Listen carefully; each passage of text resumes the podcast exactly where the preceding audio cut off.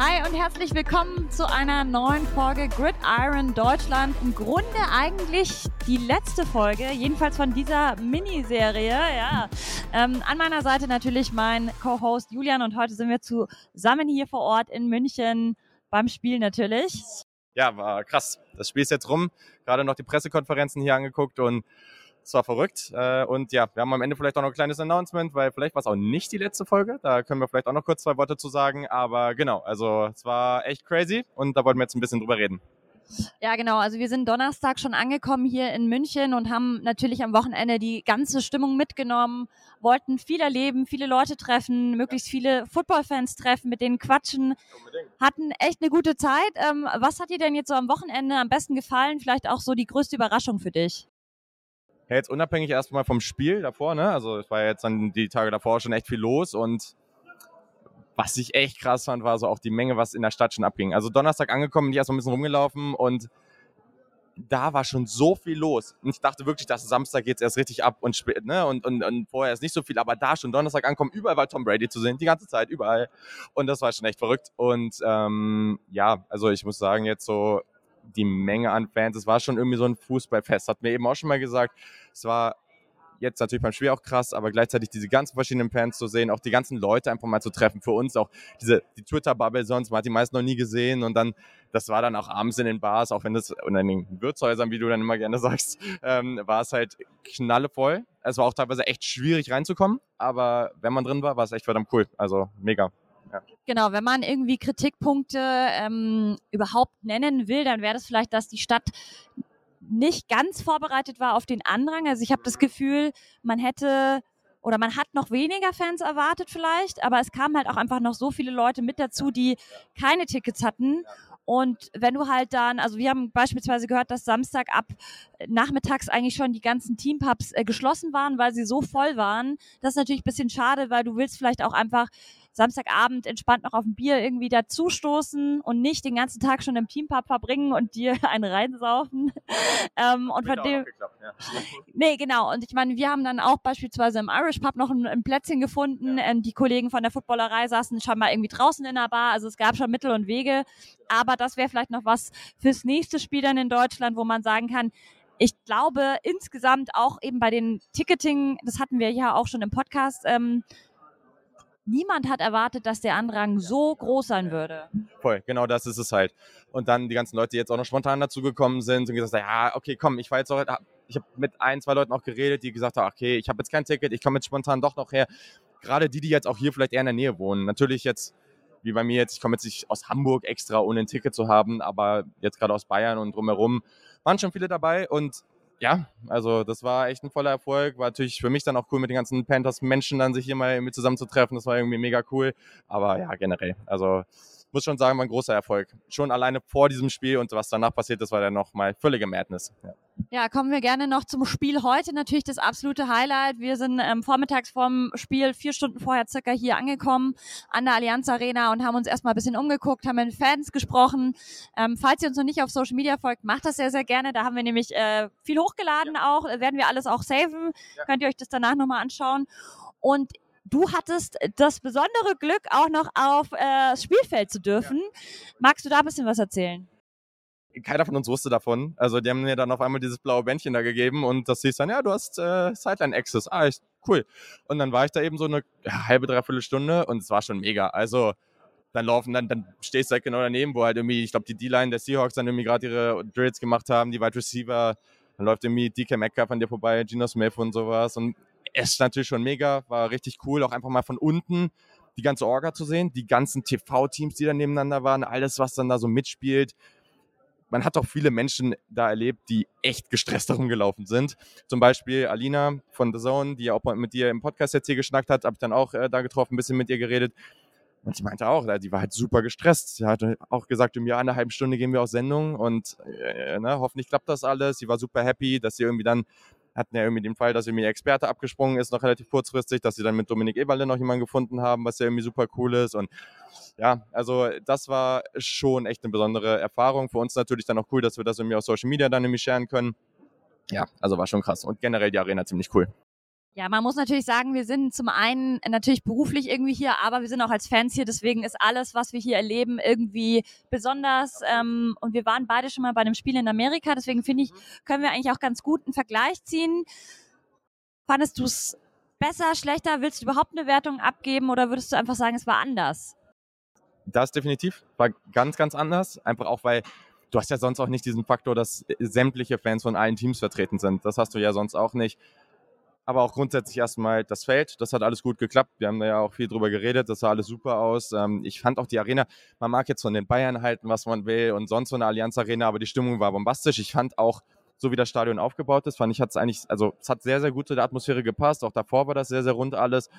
Und deswegen, ich fand die ganze Atmosphäre sehr, sehr cool. Und gerade ja auch am Ende, also wo die Fans dann da alle irgendwie Sweet Caroline gesungen haben und so, das war, es war richtig verrückt und die ganzen, jetzt bei den Pressekonferenzen wurde das ja auch von den Spielern von Pete Carroll und so bestätigt, wie toll die das fanden. Das war mega. Upsi, ja. Ich habe nichts getrunken, keine, äh, weil ich hier gerade ins Schwanken kam. Nee, ich fand es auch super, gerade die Orga, also alles. Es gab eigentlich keinen Punkt an dem ganzen Tag, wo ich mir dachte, oh, das hätte man besser machen können. Also zumindest hier für uns Pressevertreter, aber auch für die Fans. Ich hatte das Gefühl, Genau, das Essen, ähm, vegetarisch, vegan wäre auch ganz nett. Es gibt auch Leute, die kein Fleisch essen, nur so als Anmerkung. Ja. Ähm, aber sonst eigentlich echt eine runde Sache. Ähm, auch wie du schon gesagt hast, äh, Pete Carroll, ähm, Geno Smith, die äh, beiden, wo wir gerade bei der Pressekonferenz waren, die haben auch gesagt, alles First Class. Also das war so das, was sie beide verwendet haben, diesen Begriff. Und ähm, ja, ich, wir wissen es natürlich nicht, wie es bei Ihnen bei Ihren Heimspielen ist oder was auch so der Standard in der NFL normalerweise ist aber klar, hier gibt sich jeder extrem viel Mühe. Es war jetzt das erste Spiel in Deutschland. Ähm, man muss aber auch sagen, ich glaube, da kommt schon auch der FC Bayern irgendwie ins Spiel, die halt Vollprofis sind. Ähm, die auch gewöhnt sind, hier solche Massen an Leuten und Journalisten ja. zu Gast zu haben. Also das ist auf jeden Fall wahrscheinlich ein Pluspunkt. Wollen wir noch kurz über den Rasen sprechen, weil der war auf jeden Fall ähm, strittig. Genau, ich glaube das und das Spiel dann noch vielleicht auch nochmal kurz. Also Genau, der Rasen war jetzt nochmal ganz interessant. Also beim Spiel ist es sehr, sehr früh aufgefallen, dass relativ viele Spieler oft weggerutscht sind. Gerade bei Defensivaktionen, wo du schnell irgendwie reagieren musst und viele, ja, einfach dann Richtungswechsel dabei hattest. Das war dann schon bitter, gerade bei Defensive Backs und das ist natürlich im Passing Game dann noch sehr, sehr relevant. Ähm, weiß ich nicht. Also eben waren die, Gino hat dann relativ schnell gesagt, meinte, ja, wir wussten das, das ist ein Fußballfeld, da ist der Ground dann halt anders. Aber also Pete Carroll war super kritisch. Der hat gesagt, ich weiß nicht, wie der Wortlaut war, ich glaube, der Feed was horrible oder so hat er gesagt. Ähm, es waren jetzt auch noch ein paar andere Spieler von den Seahawks, die jetzt auf äh, Twitter schon was dazu geschrieben haben. Und ähm, ja, also ich weiß nicht, wie dein Eindruck war, aber ich muss schon sagen, ideal war es nicht. Ja. Nee, ideal war es nicht. Und was mir aufgefallen ist, dadurch da, äh, da, dafür, dass der, äh, ja, der Rasen eigentlich noch komplett neu war, der wurde ja neu verlegt, der sah schon äh, glaube ich, nach dem zweiten Viertel so krass kaputt aus. Also man hat so richtig braune Stellen überall gesehen. Und das hat mich dann doch ein bisschen überrascht. Ähm, ich kann es nicht so beurteilen, weil klar, ich bin kein Spieler am Ende des Tages. Äh, mich hätte interessiert, was die Bugs dazu gesagt haben. Da haben wir leider jetzt nichts äh, gehört. Aber klar, die haben auch gewonnen. Also am Ende des Tages ist es dann auch irgendwie vielleicht irrelevant. Ähm, genau da ist auf jeden Fall das Spiel auch anders ausgegangen, als wir uns das erwartet hatten und auch als die meisten Fans es erwartet hatten. Wir haben ja nicht nur mit Seahawks-Fans im Vorfeld ja. gesprochen, sondern wirklich mit verschiedenen Fangruppierungen und fast alle sind auf die Seahawks gegangen und haben gesagt, nee, die Bucks sehen einfach nicht so gut aus. Wer gewinnt? Die Bucks natürlich. Ja. ja ich meine, viele Leute haben es dann mit Tom Brady auch abgefeiert. Klar, hat auch die größten Jubelmengen irgendwie gehabt und ich sag mal so, also Geno Smith hat es eben, glaube ich, ganz gut zusammengefasst. Das, was die Seahawks in der ersten Halbzeit gespielt haben, das war, habe ich auch mehrfach gelesen von Seahawks-Fans, war wahrscheinlich die schlechteste Halbzeit der Saison. Es war ganz, ganz, ganz, ganz grottig. Zweite Halbzeit war dann besser, hat er dann auch gesagt, meinte, das ist der Football, das ist das Team, was wir eigentlich sein wollen. Hat dann nicht gereicht. Dieser späte Touchdown auf äh, Marquis Goodwin war natürlich höchst spektakulär. Hat dann, war einfach zu spät dann am Ende. Sie haben auch gesagt, sie hatten eigentlich erwartet, dass sie das Rushing Game besser stoppen können. Hat dann auch nicht funktioniert. Dann war es auf einmal zu Ende und sie hatten keine Chance, mit diesem Game-Winning Drive zu bekommen. Und das fand ich, muss ich sagen, auch, also ich hätte natürlich haben wir auch viele Buccaneers-Fans hier, aber die Sea German Seahawks, die ganzen Seahawks-Fans waren schon in, waren deutlich in der Überzahl und ich hätte es den schon gegönnt. Also das wäre cool gewesen und vielleicht auch nochmal die Chance auf diesen Game-Winning Drive zu haben, wäre echt cool gewesen. Gab es leider nicht mehr, so ist es dann, aber letztendlich war es eine riesengroße Party. Es war vielleicht nicht ganz das Spiel, was dazu gepasst hat, weil es war halt jetzt nicht dieses High-Scoring, super spannende Ding. Aber ehrlich gesagt, an der Stelle heute, wenn es dann die nächsten Spiele gibt, und es werden immer mehr, dann wird es, glaube ich, mehr in den Vordergrund rücken. Aber jetzt an der Stelle ja, waren andere Sachen, glaube ich, schon auch ein bisschen wichtiger gebe ich dir zu 100 Prozent recht. Ich glaube auch, es war einfach, wie du gesagt hast, es war ein Fest. Es ging darum, dass man einfach diesen Sport feiert, den Stellenwert in Deutschland feiert, ähm, wie weit es der Sport überhaupt geschafft hat. Und ja, das ist natürlich das liegt an allen Zuschauern, die seit Jahren den Sport verfolgen, die den in Deutschland so gepusht haben, egal aus welcher Bubble man schlussendlich kommt, das muss man hier nochmal in dieser Deutlichkeit sagen. Egal, ob ihr viel ranguckt, ob ihr der Zone guckt, äh, ob ihr Nerds seid, ob ihr Anfänger seid. Ähm, ist ja so am ja. Ende des Tages. Irgendwie jeder hat irgendwie seinen Platz, finde ich, verdient. Ähm, und klar, jetzt hoffe ich schon, dass hier nochmal ein Hype ausgelöst wird. Glaubst du denn, dass ja, dass jetzt hier dieser Spark sozusagen weitergetragen wird, weil ich glaube schon, dass vor allem in München natürlich, in anderen Städten jetzt nicht so, in München konnte man in den letzten Tagen nicht dran vorbeikommen, mitzubekommen, dass die NFL da ist und dass es auch viele NFL-Fans gibt. Also ich glaube, boah, ich, ich frage mich immer, wie viel mehr noch geht, weil das, wo es jetzt schon ist, ist heftig. Aber ich habe das heute auch gemerkt, denn man, wir haben ja irgendwie beide irgendwie auf 17 verschiedenen Accounts gepostet, so, ne, dann auf dem eigenen und von Gridiron und dann unserem eigenen Podcast und so. Und dann, ich habe so viel auch von Freunden gehört, die mal was gesehen haben, aber die auch sich dann hingesetzt haben, das ganze Spiel geguckt haben. So viele Leute, die darauf reagiert haben, aus Social Media, egal ob man TikTok, Instagram, diese Plattform, wo ja dann einfach irgendwelche Sachen in den Timeline gespült wurden, da auf einmal war so viel zu diesem Thema und das ist so präsent gewesen. Ich glaube, wenn denn das jetzt generell als Football Deutschland, egal welcher Channel das am Ende ist, wenn du das jetzt gut nutzt und dann auch in die Playoffs noch reinbringst, ne, in den Super Bowl, ich glaube schon, dass das noch was auslösen kann. Auch vielleicht gerade mit diesen ganzen, diese ganzen Initiative rund um Flag Football, dass da auch ein paar andere Möglichkeiten sind, auch für Eltern, die vielleicht Angst haben, ihre Kinder zum Football zu schicken, was ich komplett nachvollziehen kann. Es sind so viele Themen, die gerade auch erst am Anfang stehen. So, jetzt wurde ja auch dieses NFL Flag, was ja jetzt hier ganz groß gemacht wurde und da sind erst in Anführungszeichen 150 Schulen dabei, was schon krass ist, aber das werden noch viel mehr werden. Und es sind so viele Sachen, die Kids feiern das alle hart ab. Ich glaube, das wird ganz, ganz, ganz krasse Dimensionen annehmen. Und Roger Goodell hat ja vor ein paar Tagen auch schon gesagt, dass er damit rechnet, dass wir so, ich glaube, 2025 vier oder fünf Spiele in Deutschland haben werden. Und das ist ja völlig krank total verrückt. Also wir können, glaube ich, festhalten, dass es nicht nur bei diesen vier Spielen äh, bis 2025 bleibt, sondern dass wir wahrscheinlich nächstes Jahr schon zwei Spiele sehen äh, werden, eventuell auch mit deinen Panthers. Dieses Gerücht geht um. Die Chiefs werden auch heiß gehandelt. Also diese zwei Fangruppierungen können sich schon mal darauf freuen, dass da vielleicht was kommt.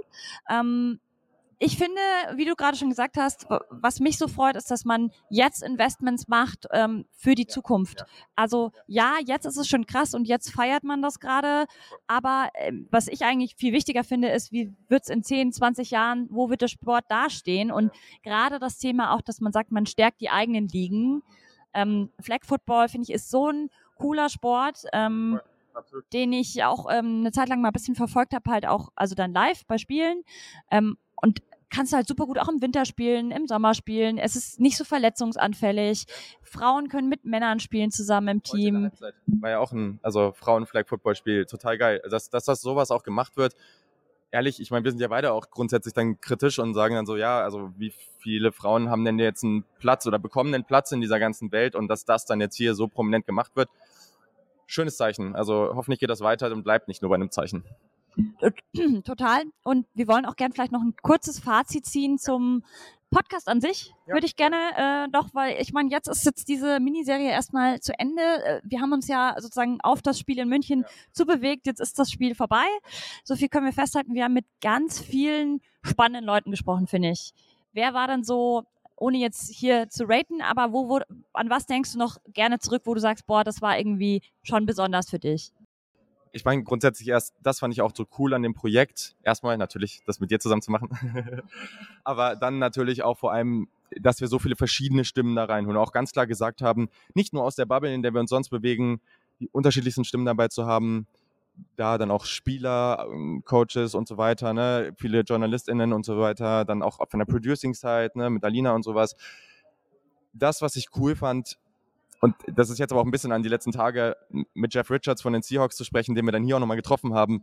Und ich meine, was einfach, was für ein cooler Dude. Also was für ein ultra cooler Dude. Und er ist so nett und hat, meint auch gleich so, oh, ihr müsst unbedingt nach Seattle kommen und so, und wir kriegen das alles hin. Und so viel Hilfe, wie von den Seahawks kam, muss man einfach sagen, das hat, das war für mich können sich ganz, ganz viele Teams, die in den nächsten Jahren nach Deutschland wollen oder hier spielen werden, können sich ganz, ganz viel von den Seahawks abgucken, auch wie sie das gemacht haben. In Samstagabend hatten die Seahawks, ich glaube, die German Seahawkers hatten eine eigene Bar oder ein eigenes, eigenes Wirtshaus, ja. eine große Party. Dann hatten äh, die American Seahawk-Fans, wie auch immer, hatten eine eigene Party und dann die Seahawks offiziell als Team haben auch nochmal so einen ganze, ganzen Pub da irgendwie gehabt und alles war randvoll.